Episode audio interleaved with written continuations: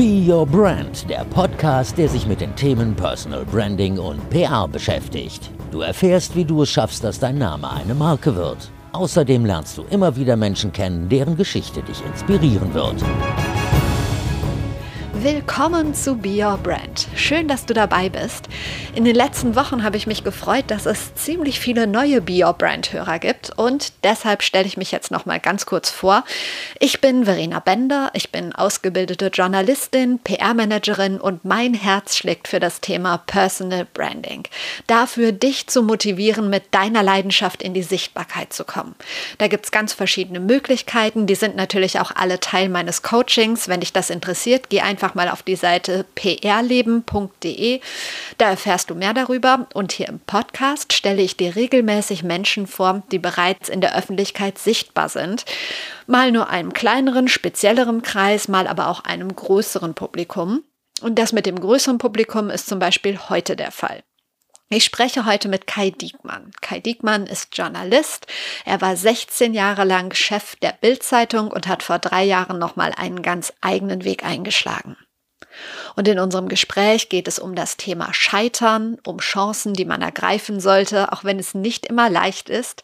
Wir sprechen darüber, was seine Kinder an ihm nervt, über persönliche Shitstorms, über Karrieren, die er mit seiner Zeitung zerstört hat. Und ich habe ihn gefragt, ob das auch schon mal schlaflose Nächte bei ihm verursacht. Er sagt etwas zum Thema Heinsberg-Protokoll. Eine Sache, die in letzter Zeit so einige Schlagzeilen gemacht hat. Wir reden aber auch über seine etwas sonderbaren Haustiere und natürlich viel über das Thema Sichtbarkeit. Do's and Don'ts in diesem Bereich und vieles mehr.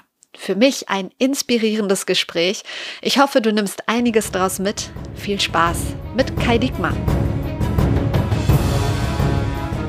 Für den einen, der sie jetzt nicht kennt und der gerne wissen möchte, wer ist eigentlich Kai Dickmann und was ist ihre größte Leidenschaft? Was würden Sie dem erzählen?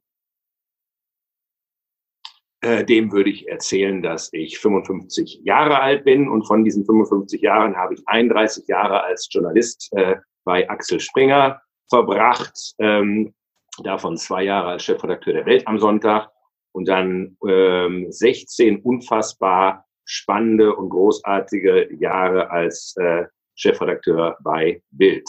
Und mein, meine größte Leidenschaft äh, ist äh, wahrscheinlich das Erzählen von Geschichten. Was würde Sie persönlich heute Abend an diesem Tag richtig glücklich machen? Wann war es ein richtig guter Tag?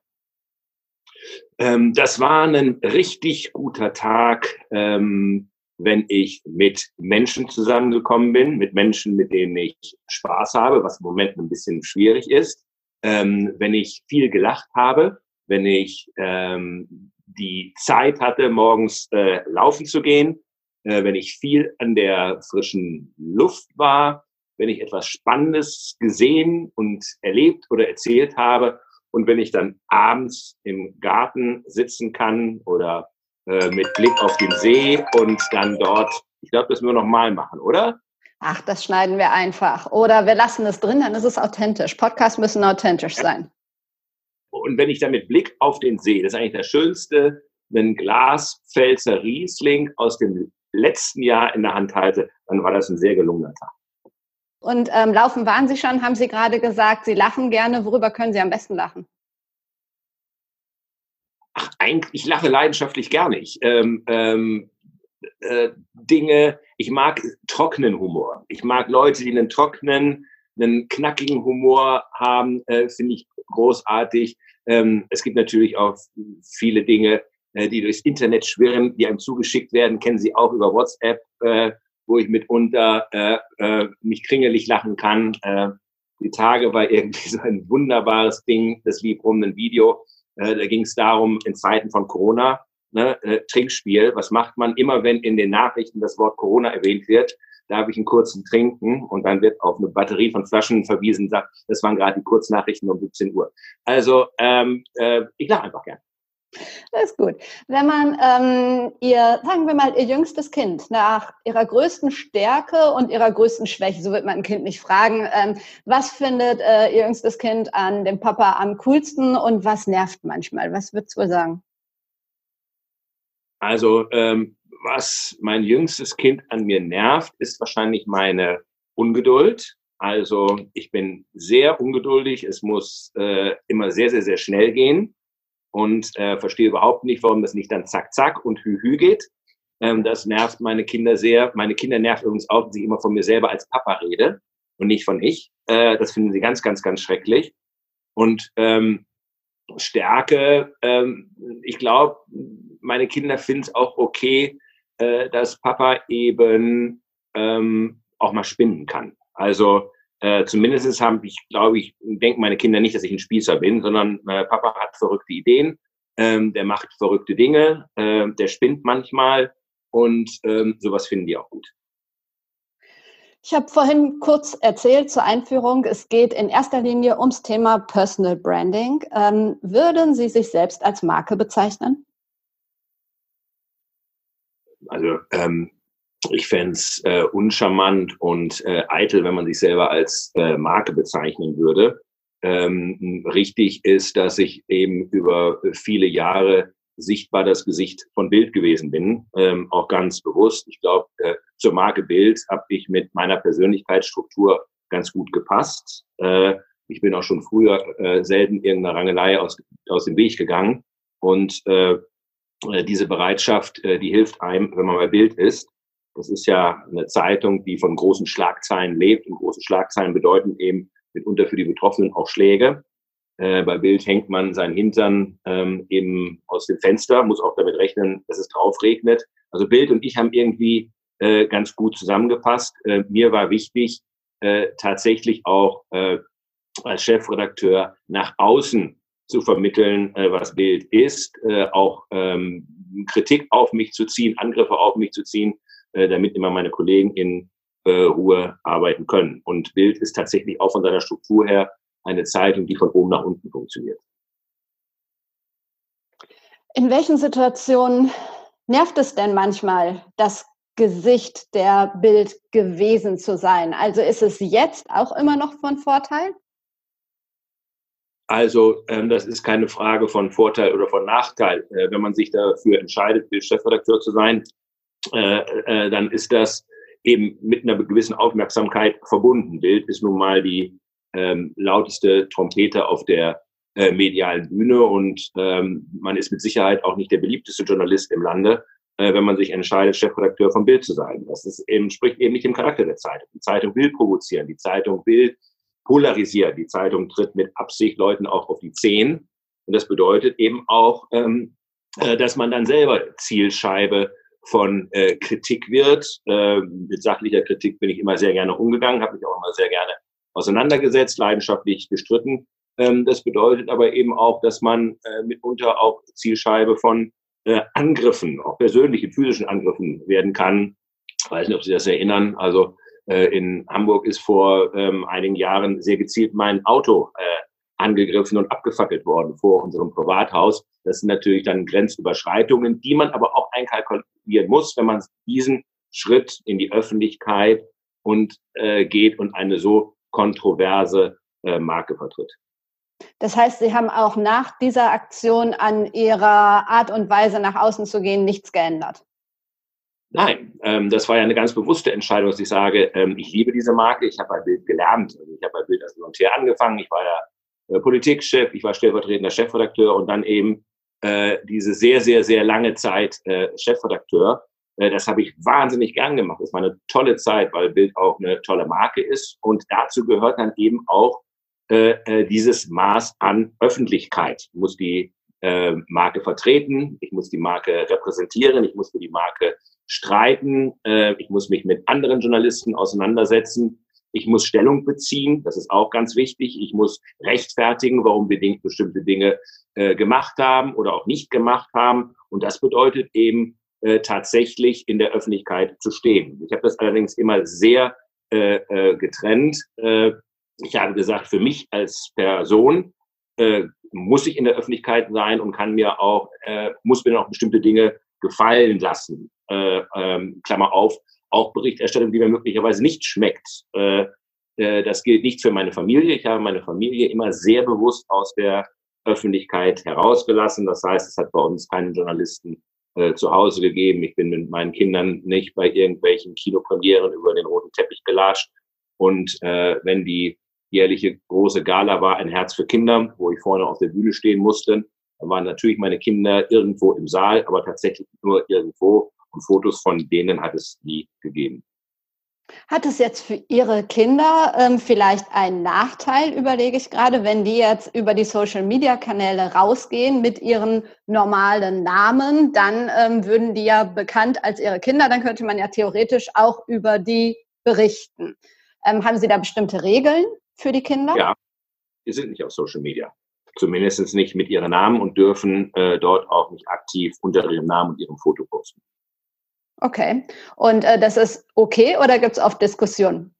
Es gibt, äh, würde ich sagen, seit, seitdem es Social Media gibt, gibt es Diskussionen, äh, weil meine Kinder das nicht so ganz äh, äh verstehen, nachvollziehen können ähm, und es häufig auch dann der Erklärung bedurft hat, äh, warum das keine gute Idee ist, dass sie sich dort mit ihrem äh, ähm, Namen zeigen, mit ihrer häuslichen Umgebung zeigen. Äh, Klassenkameraden tun das selbstverständlich. Äh, da hat immer auch natürlich dann die Regeln geholfen, dass klar ist, was erlaubt ist und die natürlich auch noch unter der Altersgrenze äh, gewesen sind. Aber ähm, insbesondere für meine Jüngste, äh, die leidenschaftlich eine TikTok-Nutzerin ist, fällt es natürlich ausgesprochen schwer, äh, dort nicht in den Social-Media-Wettbewerb mit ihren Klassenkameraden treten Nachvollziehbar. Sie haben eben über Schlagzeilen gesprochen. Sie haben unendlich viele Schlagzeilen selber produziert. Ähm, welche Schlagzeile würden Sie gerne mal über sich lesen und wo am liebsten? Ach, ähm,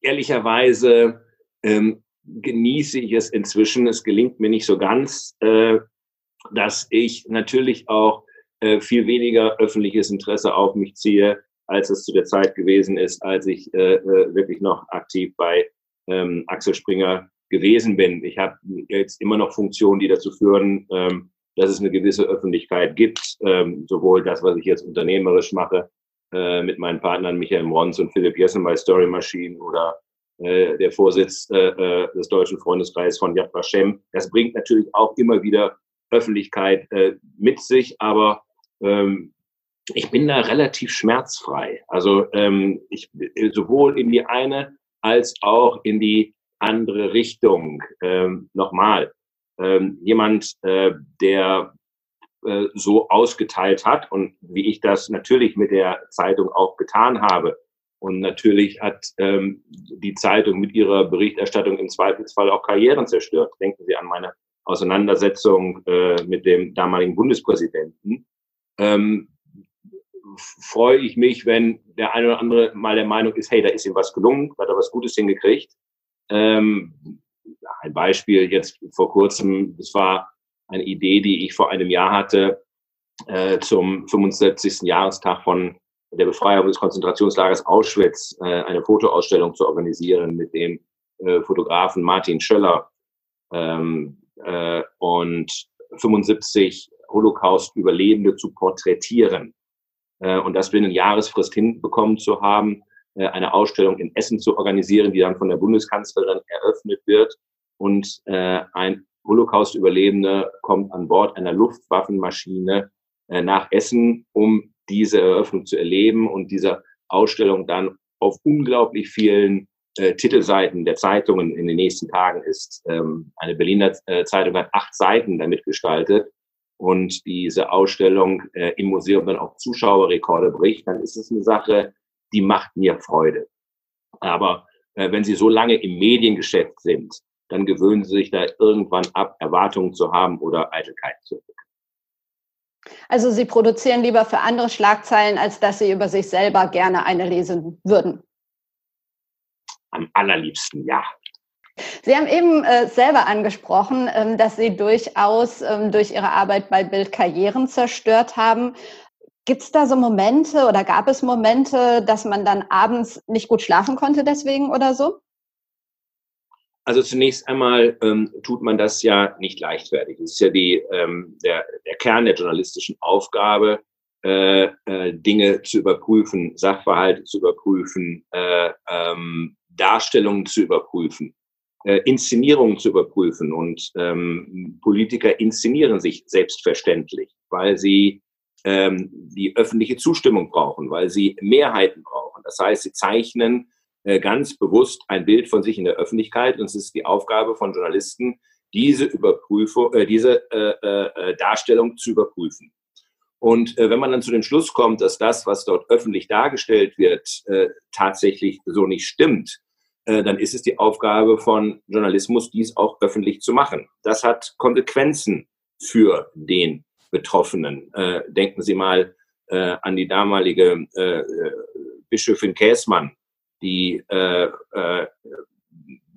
in eine Polizeikontrolle geraten war, nachdem sie eine Ampel, eine rote Ampel überfahren hatte und in der anschließenden Alkoholkontrolle dann einen erheblichen Promillgehalt sich herausstellte ähm, passt nicht zu ihrer öffentlichen Rolle und es ist die Aufgabe von Journalismus, sowas zu berichten. Ich hatte es mir übrigens damals zur Angewohnheit gemacht, dass ich die äh, Betroffenen immer selber äh, angerufen habe, vorher informiert habe, ähm, dass da eine Schlagzeile kommt, die natürlich auch ein ganz erheblicher äh, Eingriff äh, ähm, in ihr äh, Privatleben ist. Ähm, und das ist ja immer das, was wir abwägen müssen als Journalisten. Äh, das ist die Frage, äh, was überwiegt hier? Ne? Die Privatsphäre eines Menschen, seine Persönlichkeitsrechte äh, oder das öffentliche Interesse? Das ist immer ein Abwägen. Und wenn ich dann von Betroffenen gebeten worden bin, vielleicht noch einen Tag zu warten, dass sie beispielsweise ihre Familie oder sonst irgendwas informieren können, habe ich das auch immer getan. Übrigens auch seinerzeit in der Auseinandersetzung mit dem Bundespräsidenten, der uns auch gebeten hatte, ihm einen Tag mehr Gelegenheit zu geben, die Antworten zu formulieren, die er äh, formulieren wollte.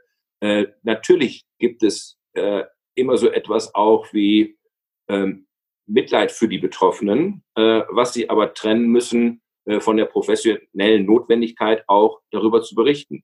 Ähm, selbstverständlich hat mir Christian Wulff leid getan. Selbstverständlich hätte ich mir für den Menschen Christian Wulff gewünscht, dass er mit der Krise von Anfang an anders umgegangen wäre.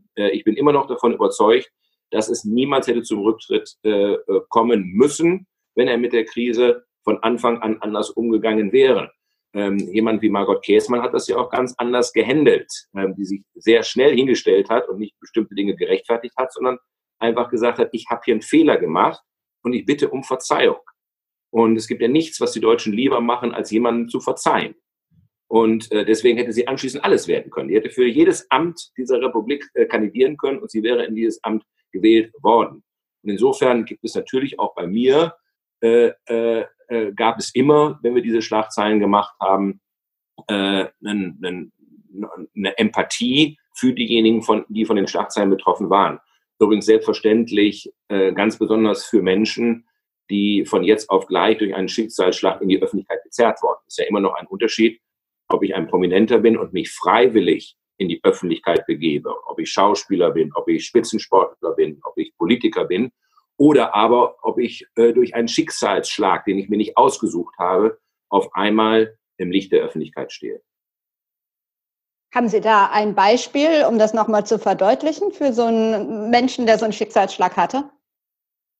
Naja, denken Sie, ähm, stellen Sie sich vor, Sie sind die Eltern eines Amokschützen. Äh, Sie sind die Eltern des äh, äh, äh Todespiloten, der äh, seinerzeit äh, die German Wings in die Katastrophe äh, gesteuert hat. Ähm, von heute auf morgen ist Ihr Leben weg. Und natürlich gibt es ein öffentliches Interesse. Und natürlich wenden sich dann ähm, Journalisten auch an Familienangehörige, weil sie versuchen zu ergründen, was ist da gewesen, gab es Hinweise was ist da los gewesen?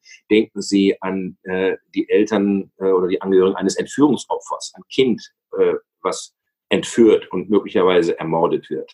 Ähm, das sind Geschichten, die natürlich auch erzählt werden und das ist auch die Aufgabe von Journalisten, diese Geschichten zu erzählen. Und ähm, das sind die Fälle, ähm, die mir wirklich immer äh, äh, wirklich nahegegangen sind. Ich glaube, man könnte noch tagelang mit Ihnen über Bild sprechen, über die Zeit. Das ist mega spannend. Ich habe auch ganz viele Podcasts gehört, wo Sie über Bild gesprochen haben. Ich habe mir sogar den Arminia-Podcast angehört. Und ähm, habe dann so. Ja, ja. Ich sitze neben dem äh, FC-Stadion und habe den Arminia-Podcast gehört, aber ich bin weder der eine Fan noch der andere, von daher. Egal. Aber Sie sind auch kein Fußballfan. Aber Sie wissen, was ich mit dem FC äh, äh, gemeinsam habe, ne? obwohl ich ja von Sport und Fußball insbesondere keine Ahnung habe. Nee, weiß ich nicht. Leidenschaft für Ziegen. Ich habe zwei Ziegen. Nee, das wusste ich nicht. Mit den Ziegen gehe ich sogar spazieren. Und das ist immer ein großes äh, ähm, Ereignis. Die Leute können das immer nicht fassen, wenn ich mit den Ziegen an der Leine hier durch den Schlosspark gehe. Aber es ist immer ganz lustig. Sie sprechen ganz oft über Bild ähm, und ich finde mega spannend, auch wenn ich darüber noch nicht so viel gehört habe, was Sie äh, jetzt aktuell machen. Also 2017 haben Sie, haben Sie eben schon erzählt, Story Machine gegründet. Die meisten Hörer haben schon davon gehört, aber viele denken so, ja, was machen die da eigentlich genau? Also ähm, die Idee zu Story, äh, zu Story Machine ist eigentlich äh, die Konsequenz aus dem aus der veränderten Nutzung von Medien.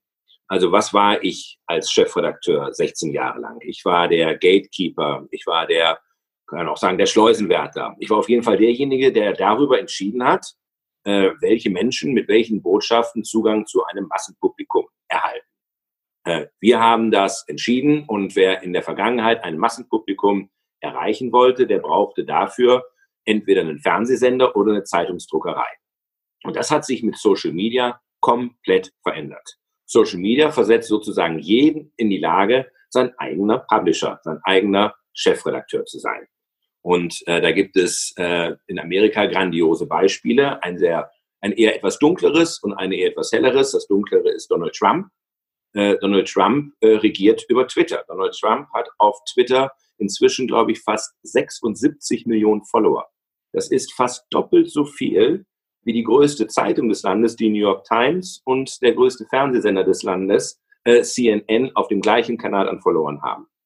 Dem ist völlig egal, ob ihm die Zeitungen Raum geben, ob ihm Fernsehsender Sendezeit äh, äh, einräumen, weil er direkt sendet und darüber ohne die mediale Vermittlung, ohne die Hilfe von Medien sein Publikum direkt erreicht.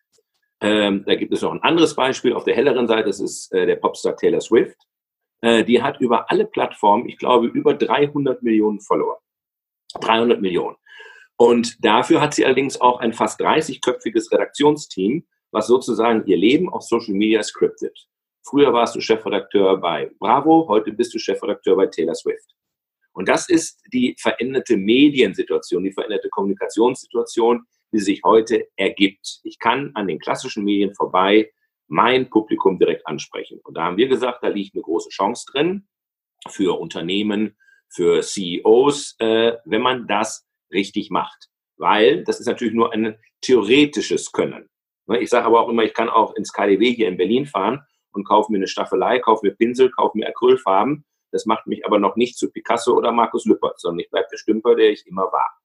Man muss es können. Kommunikation ist ein professionelles Handwerk, insbesondere auf den äh, äh, Plattformen der sogenannten sozialen Netzwerke. Das ist richtig professionelles Handwerk. Ist anders als Marketing, ist anders als äh, Corporate Communication und es ist vor allem sehr äh, journalistisch orientiert. Das heißt, äh, es werden Geschichten erzählt. Und da haben wir gesagt, äh, Geschichten erzählen Wer kann das besser als Journalisten? Das haben sie gelernt. Das ist ihr Handwerk. Lass uns einen großen Newsroom gründen. Aus dem heraus wir dann sozusagen wie Ghostwriter.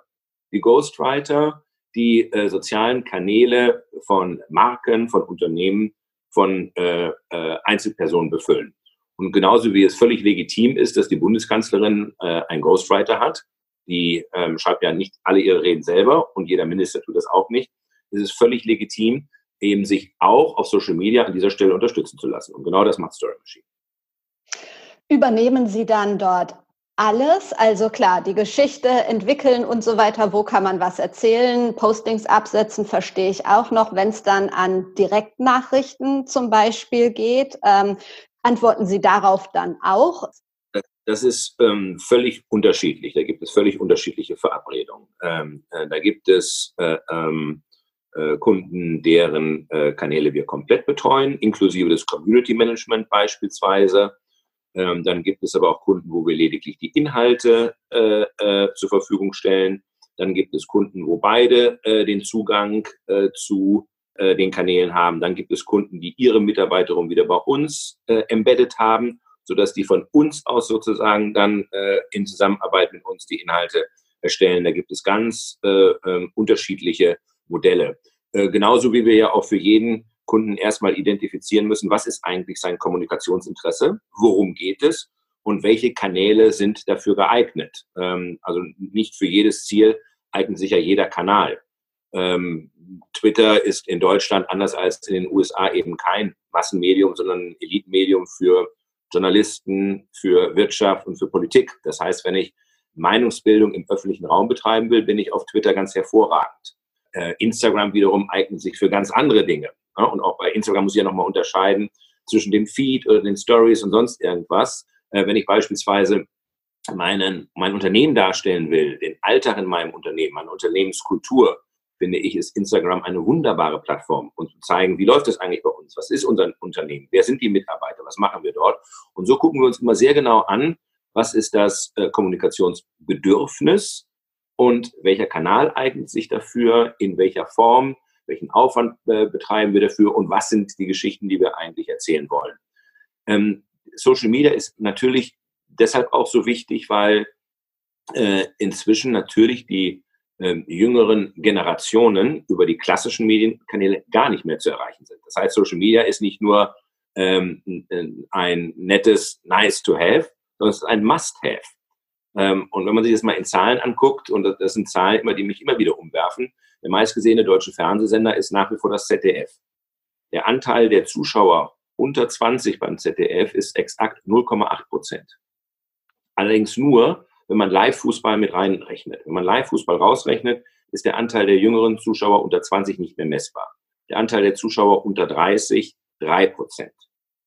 Ähm, aber jeder von uns, der Kinder hat und Netflix und Apple TV zu Hause hat, kann das aus der eigenen Beobachtung äh, äh, ja bestätigen. Natürlich gucken wir alle noch Fernsehen, aber kein lineares Fernsehen mehr. Äh, früher wusste ich, wann, wo, welche Talkshow abends ist. Ich habe heute gar keine Vorstellung mehr davon, äh, was abends eigentlich im Fernsehen läuft. Das heißt, da hat wirklich ein massiver Bruch stattgefunden. Und dieser Bruch macht sich auch ein, ein Stück weit entlang der Generationen fest.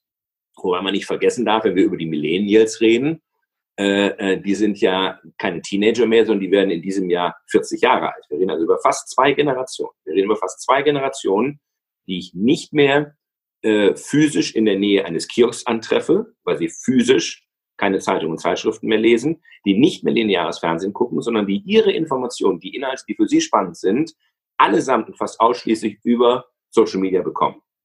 Wenn ich diese Generation erreichen will, dann muss ich auf Social Media sein. Also ganz egal, ob ich als Unternehmen nun eine Dienstleistung, ein Produkt verkaufe oder als Arbeitgeber interessant sein will.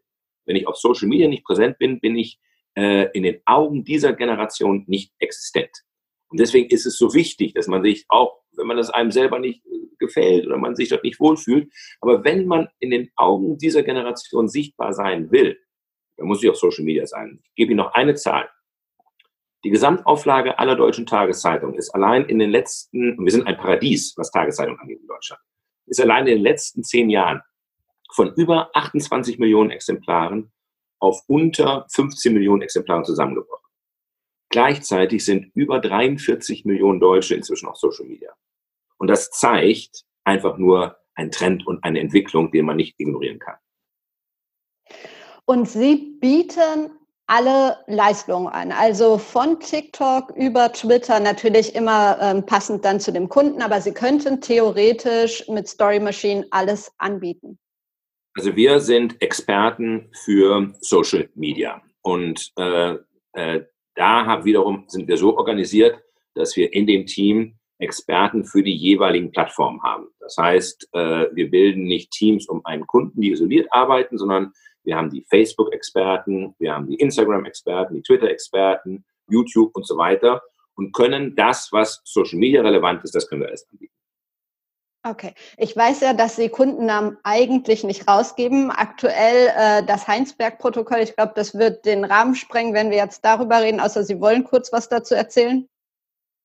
Nein, das war ja ähm, äh, eine Ausnahme, die wir gemacht haben, dass wir gesagt haben, äh, normalerweise reden wir nicht über unsere Kunden, aber an dieser Stelle äh, machen wir von Anfang an klar, dass das ein Produkt ist, äh, was von uns kommt dass wir die Arbeit ähm, äh, von Professor Hendrik Streeck und seines Teams im Landkreis Heinsberg auf Social Media dokumentieren wollen. Und zwar auf Facebook und auf Twitter. Und das geht eben nur, wenn man das von Anfang an klar macht, dass das nicht von irgendwo herkommt, sondern dass das eine Arbeit ist, die wir äh, dokumentieren, weil wir dieses Thema für so wichtig und für so spannend gehalten haben, dass wir gesagt haben, hier wollen wir äh, einem ganz äh, wichtigen Anliegen eine größtmöglichste Aufmerksamkeit ähm, äh, äh, verleihen, indem wir das, was das Team dort macht, äh, möglichst äh, großflächig dokumentieren.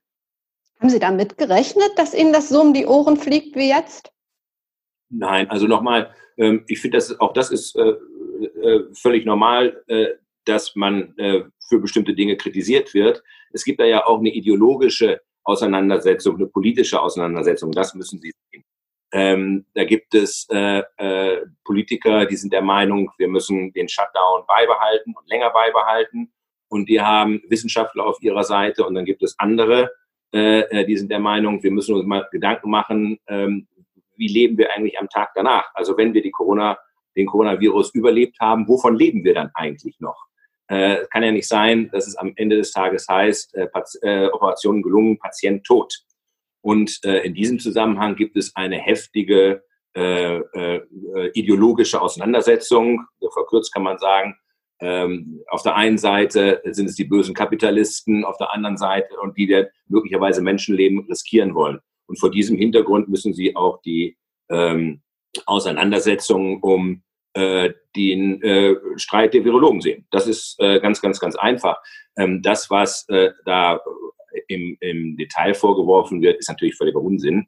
Ähm, es gab keine frühzeitige Veröffentlichung, sondern bereits bei der Bekanntgabe des Heinsberg-Projektes, also der Studie, äh, zu einem Zeitpunkt, als wir noch gar nicht im Boot waren, ähm, ist ja mitgeteilt worden, dass Zwischenergebnisse noch vor Ostern vorliegen werden.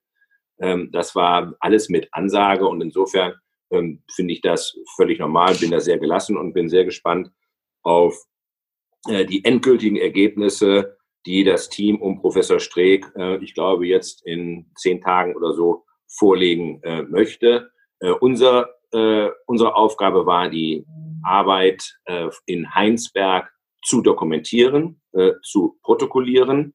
Ähm, das ist geschehen. Die sind am Sonntag, haben die ihre äh, Arbeit vor Ort eingestellt und damit ist eigentlich auch unsere Arbeit ähm, jetzt beendet. Jetzt warten wir nur noch auf das Endergebnis.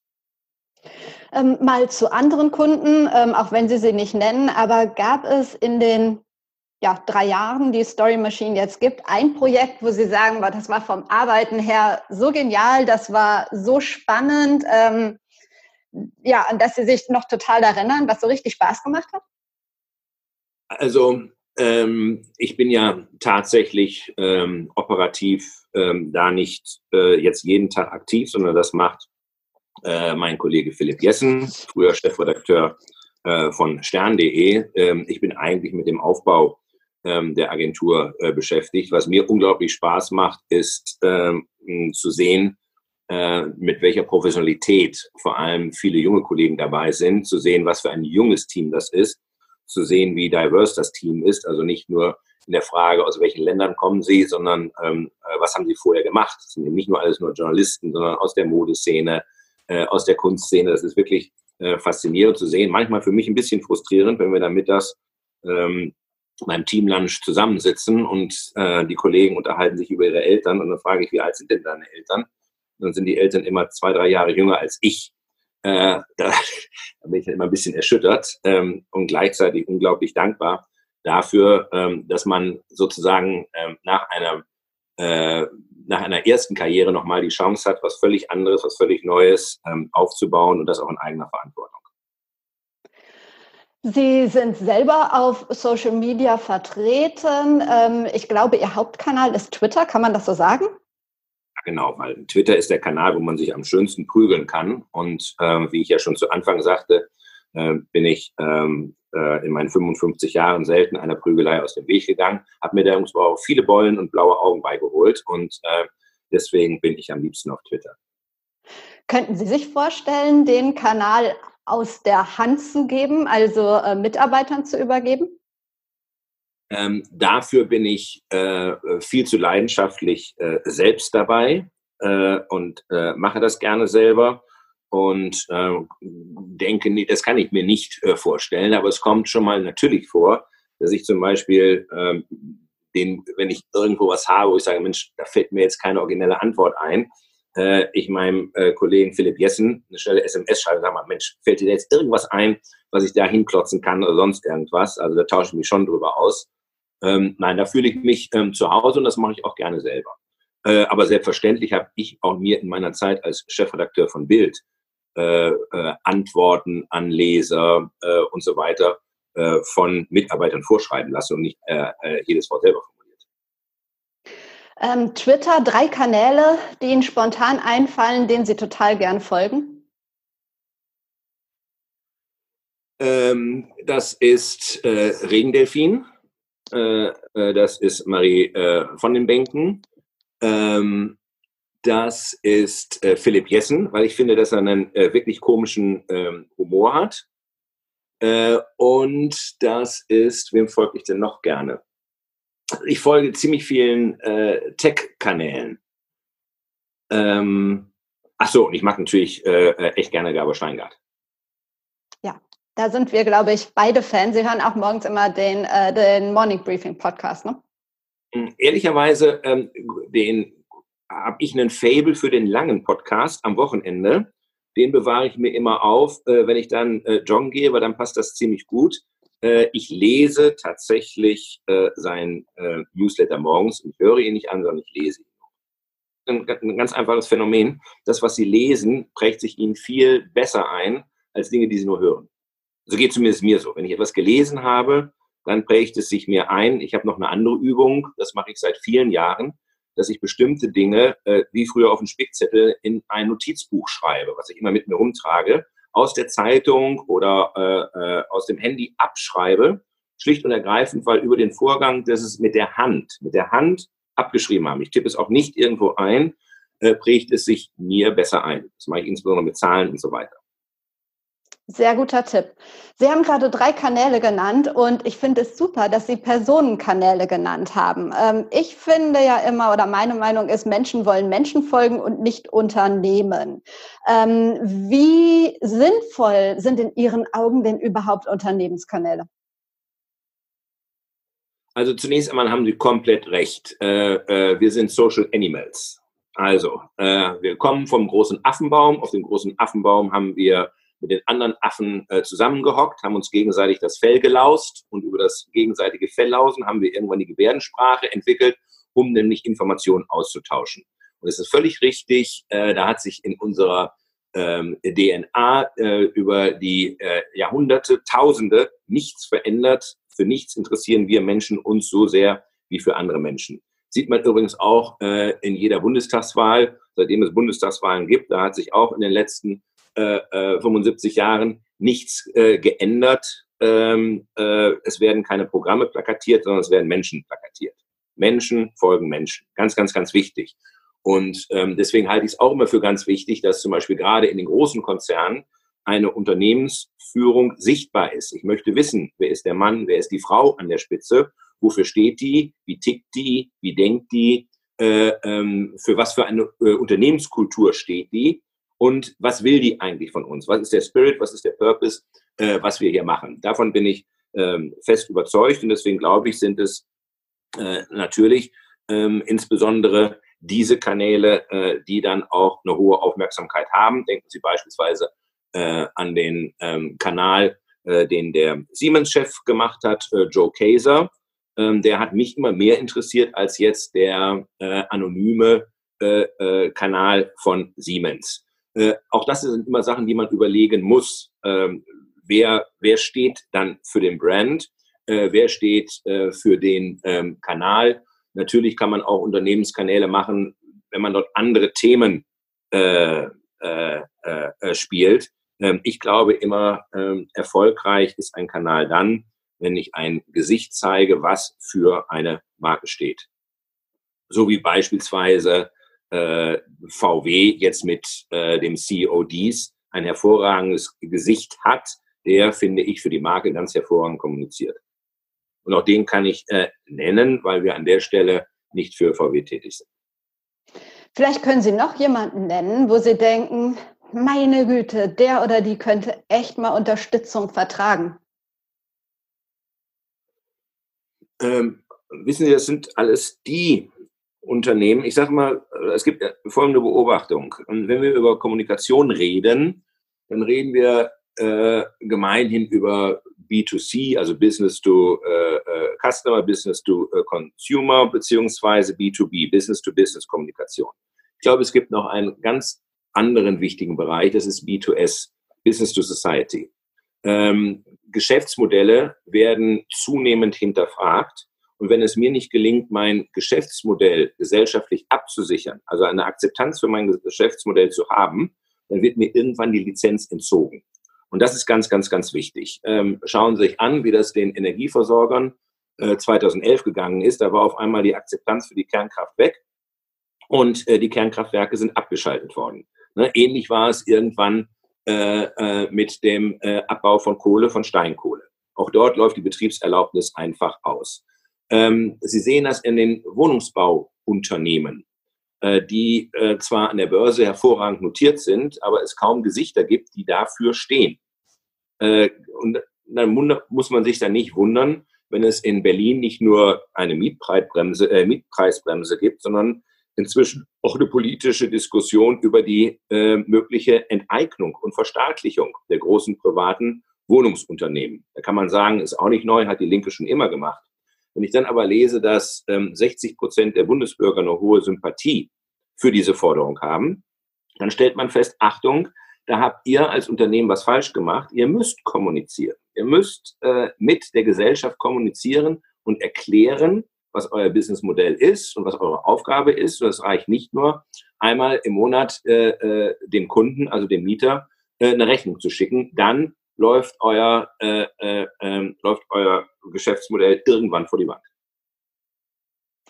Haben Sie selber schon mal einen Tweet abgesetzt ähm, oder sonst wo was gepostet, wo Sie dann gedacht haben, boah, nein, warum habe ich das getan? Nur einmal, ganz oft. Ja, sicher, klar. Äh, ich sag's ja doch, wer seinen äh, Hintern aus dem Fenster hängt, der muss damit äh, rechnen, dass es auch mal drauf regnet. Und das ist mir natürlich ganz oft passiert. Also und natürlich habe ich mich im Nachhinein wahnsinnig geärgert. Denken Sie daran, ich glaube, es war 2015, als ich den FC Pauli angepinkelt habe äh, und äh, die angetwittert habe, Refugees not welcome. Und äh, meine Güte, gab es einen Shitstorm. Nicht nur auf Twitter, sondern irgendwann in der analogen Welt auch. Da gab es in den Stadien irgendwelche Spruchbänder, äh, auf denen ich beschimpft wurde.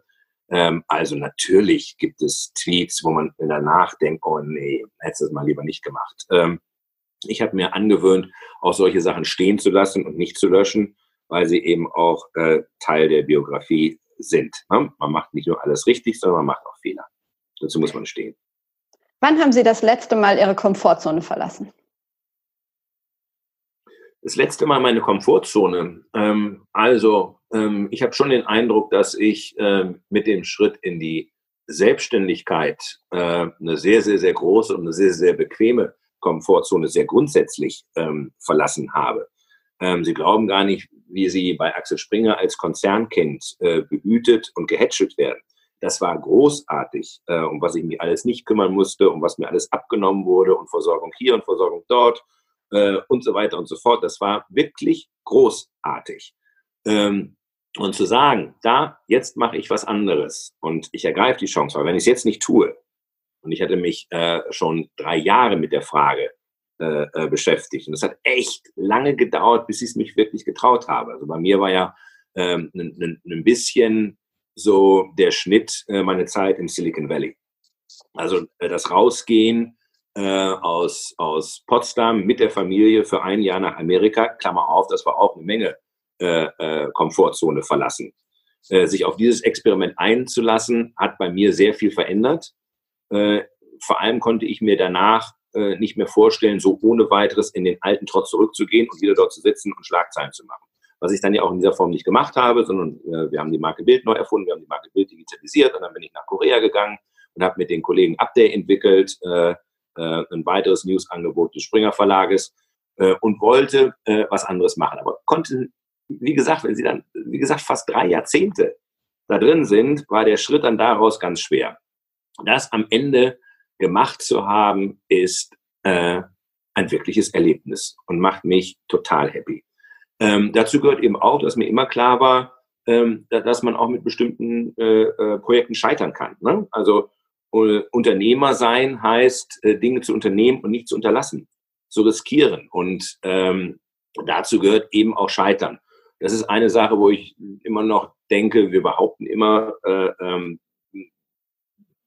wir hätten eine Kultur äh, des Scheiterns, des Experimentierens in Deutschland, aber ich glaube, da sind wir noch weit davon entfernt. Äh, wir behaupten das zwar immer nur, aber wenn dann jemand etwas ausprobiert und scheitert, dann ist bei uns doch die Häme und auch die publizistische Häme äh, immer schnell da. Äh, ich bin neulich, äh, bin ich, wir sind gerade umgezogen mit Story Machine äh, von Kreuzberg äh, nach Mitte und ich bin dort durch die Straßen gegangen und äh, die Sonne hat geschienen und es war kurz vor äh, dem Corona-Lockdown und ich habe gedacht, was für eine riesen, was für ein Riesending, ähm, dass es dir gelungen ist, äh, dich im zarten Alter von über 50 nochmal so neu zu erfinden, dass du jetzt hier am helllichten Tage, ohne einen Termin zu haben, einfach mal durch die Straße gehst und gleich in irgendeinem Kiosk einen Kaffee kaufst. Ähm, das war natürlich in meinem sehr behüteten Alltag bei Springer no chance. Der war durchgetaktet, jede Minute bis hin zu den Telefongesprächen im Auto am Abend, wo ich eine Liste mitbekam, was ich noch zu telefonieren hätte. Und da bin ich meinem Tag eigentlich immer nur hinterhergelaufen, äh, unterstützt von einem großartigen Team. Aber da war nicht eine Lücke, wo ich hätte mal durchschlüpfen können ähm, um das mal zu sagen, ich habe in meiner gesamten Zeit bei Axel Springer zum Beispiel keine private E-Mail gehabt. Keine private E-Mail, sondern meine gesamte elektronische Kommunikation wurde von einem Team mitgelesen. Also äh, das war behütet, behütet, aber behütet sein bedeutet eben auch gleich ganz viel Selbstbestimmung abgeben, ganz viel Kontrolle zulassen. Und da heute so viel äh, freier zu sein, ist ein äh, riesiges Geschenk.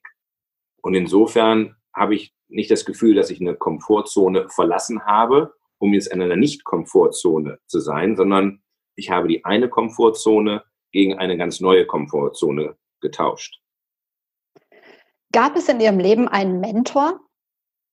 Ja, aber ganz sicher.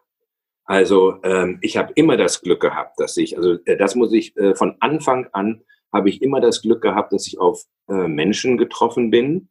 Es gab nicht einen Mentor, es gab viele. Auf Menschen getroffen bin, die mich herausgefordert haben, die mich gefördert haben und die auch immer dafür gesorgt haben, äh, dass ich den richtigen Schritt gehe. Das war ähm, ganz wesentlich äh, meine äh, Direktorin in meiner Schule. Ich bin bei den Ursulinen zur Schule gegangen und die, die Leiterin ist Schwester Carola ähm, eine ganz starke, beeindruckende, strenge, großartige Frau, die ganz, ganz, ganz bestimmend war für äh, mein Lebensweg, die dafür gesorgt hat, dass wir, glaube ich, mit sieben Schülern, die wir damals waren, einen Geschichte-Leistungskurs durchgezogen haben.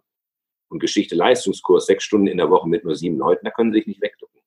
No? Ähm, äh, bei der Bundeswehr hatte ich dann an einer Stelle das Glück, einen Oberstleutnant äh, zu haben, ähm, ich hatte mich freiwillig verpflichtet ähm, äh, als Zeitsoldat bei der Panzerartillerie und musste äh, feststellen, dass die Panzerartillerie und ich ein großes Missverständnis waren. Von zwölf Wochen in der Grundausbildung habe ich zehn aus disziplinaren Gründen in der Kaserne verbringen müssen, weil es nicht funktioniert hat. Und der dann aber erkannt hat, ey, Achtung, ähm, mit dem müssen wir was machen und mich dann in die Pressestelle der Bundeswehr geschickt hat, von deren Existenz ich nichts wusste. Und äh, die Pressestelle der Bundeswehr war mein Riesenglück. Äh, und äh, dann gab es jemanden bei Bild, gesagt hat, mach doch mal ein Praktikum. Guck dir das mal an. Und äh, äh, dann war ich bei Bild und dann äh, habe ich die, mein Volontariat bei Bild am Sonntag gemacht in Hamburg, was großartig war.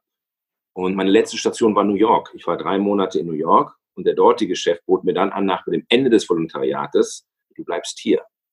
Das war der legendäre äh, Walter Unger, also wirklich ein äh, journalistisches Urgestein, früher beim Stern, dann beim Springer Auslandsdienst. Und ich war, was war ich, 22 und er bot mir an, in New York Korrespondent zu bleiben. Hätte ich am liebsten gemacht. Und dann gab es immer wieder jemanden, der in Hamburg sagte, nix, du kommst zurück. Du machst hier weiter und du gehst nach Bonn und wirst politischer Korrespondent.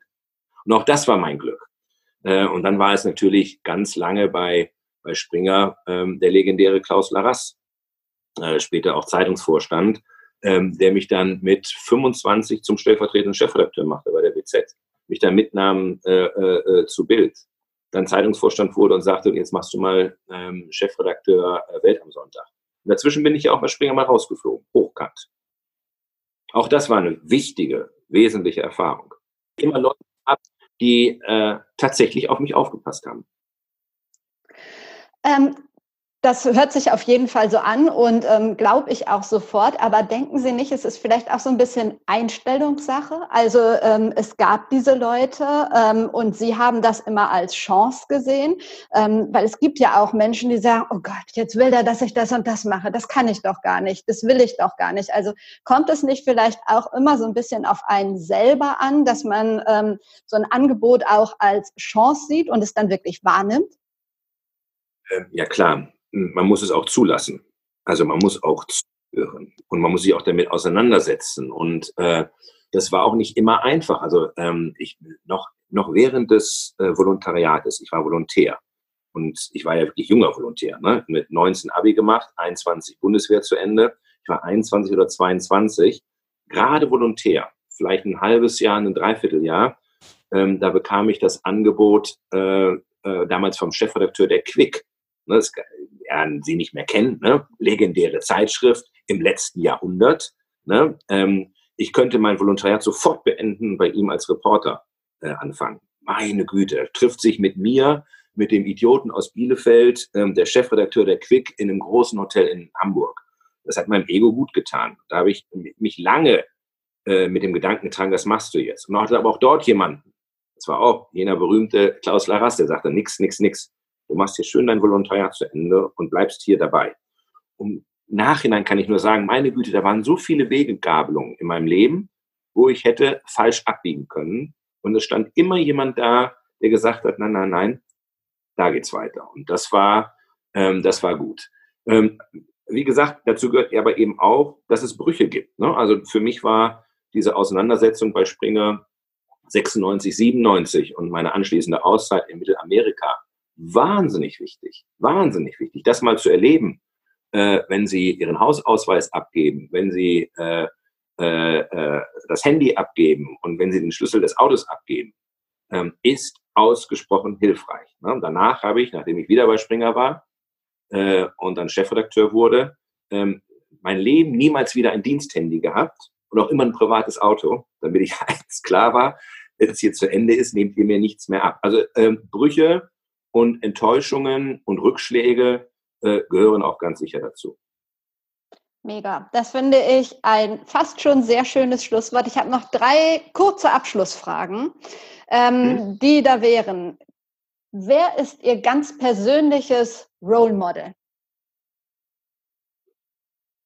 Ich fürchte, ich muss Ihnen sagen, dass ich dieses ganz persönliche Role Model in dieser Form nicht habe, sondern es ist so, wie ich es beschrieben habe, dass ähm, ähm, es eine Reihe von ähm, Menschen gibt, die äh, ich unglaublich beeindruckend finde und die für mich äh, sehr, sehr wichtig gewesen sind. Ähm, ich habe vergessen zu erwähnen, ähm, Helmut Kohl, der äh, in seiner Zeit äh, nach äh, dem Kanzleramt äh, ein wirklich väterlicher Freund für mich gewesen ist, von dem ich sehr, sehr viel persönlichen Rat, auch in schwierigen Situationen äh, bekommen habe. Und insofern gibt es für mich nicht das eine Role Model, aber Menschen, die mich geprägt haben und Menschen, äh, denen ich zugehört habe. Ähm, als nächstes würde ich Sie bitten, zwei Menschen, zwei Interviewgäste für Be Your Brand zu nominieren. Also Menschen, mit denen ich mal über das Thema Personal Branding und deren Weg sprechen könnte. Das ist gut. Da muss ich einmal überlegen. Ich finde eine ähm, ganz faszinierende Frau ist ähm, Sabia Schwarzer.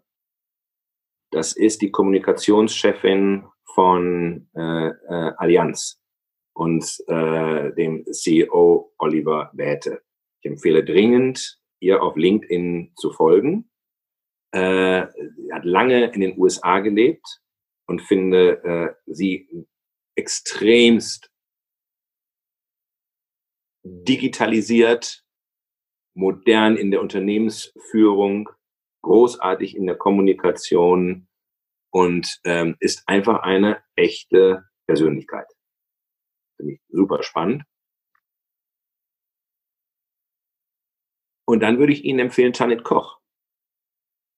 Tanit Koch, äh, früher äh, meine Stellvertreterin. Dann war sie äh, Chefredakteurin von Bild und ist heute bei RTL. Stimmt, ist sogar in Köln und falls man sich wieder treffen darf, wenn Sie mir ein nettes Intro machen, dann klappt es ja vielleicht. Mache ich sehr gerne.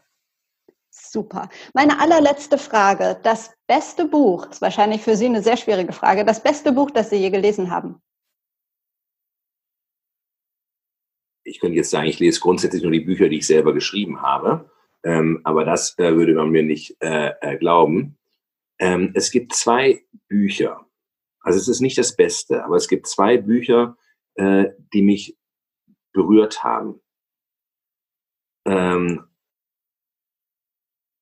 und zwar in meiner Zeit in New York. Ich kann es nicht erklären, warum. Das ist einmal Jack Kerouac, On the Road, und das sind die Basketball Diaries, die äh, Greenwich Village in den 60er, 70er Jahren beschreiben. Und beide kann ich nur auf das Wärmste empfehlen. Super, vielen Dank dafür und vielen Dank für das interessante Gespräch und Ihre Zeit. War mir ein Vergnügen und allerbeste Grüße nach Köln. Dankeschön. Ich hoffe, du konntest ein bisschen was aus dem Gespräch mitnehmen. In den Show Notes findest du nochmal die Buchtipps von Kai Diekmann. Außerdem gibt es den Link zu meiner Seite. Solltest du Interesse an einem persönlichen Personal Branding Coaching haben, dann melde dich gern bei mir. Ich arbeite super gern mit dir zusammen an deiner Positionierung und wenn du magst, können wir einfach mal unverbindlich telefonieren.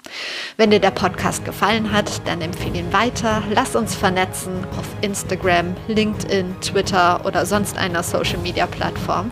Ich wünsche dir jetzt noch einen schönen Tag. Wir hören uns wieder am Donnerstag.